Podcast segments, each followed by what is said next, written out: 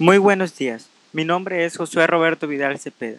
Pertenezco al grupo 403. El tema identidad virtual.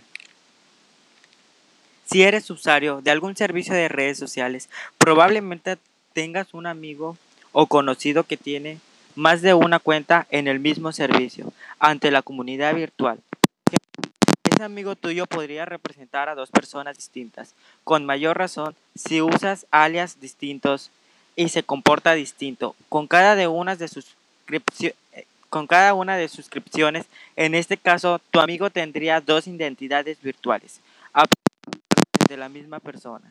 Imagínate ahora, ¿qué sería de tu cantante favorito o favorita si tuvieras un alias si tuvieran un alias distinto cada uno de los servicios de redes sociales que ocupa o qué se cambiaría de alias con mucha frecuencia?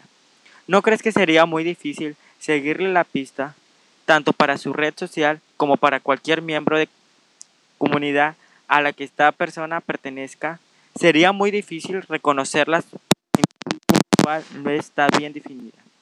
La identidad virtual no es un atributo excluso de las personas en la actualidad. Es común ver empresas o marcas muy activas en los servicios de redes sociales, tratando de usarlas para fines de publicidad o servicios a clientes. También es posible encontrarnos a Elvis Presley o a James Morrison participando activamente en varias comunidades virtuales.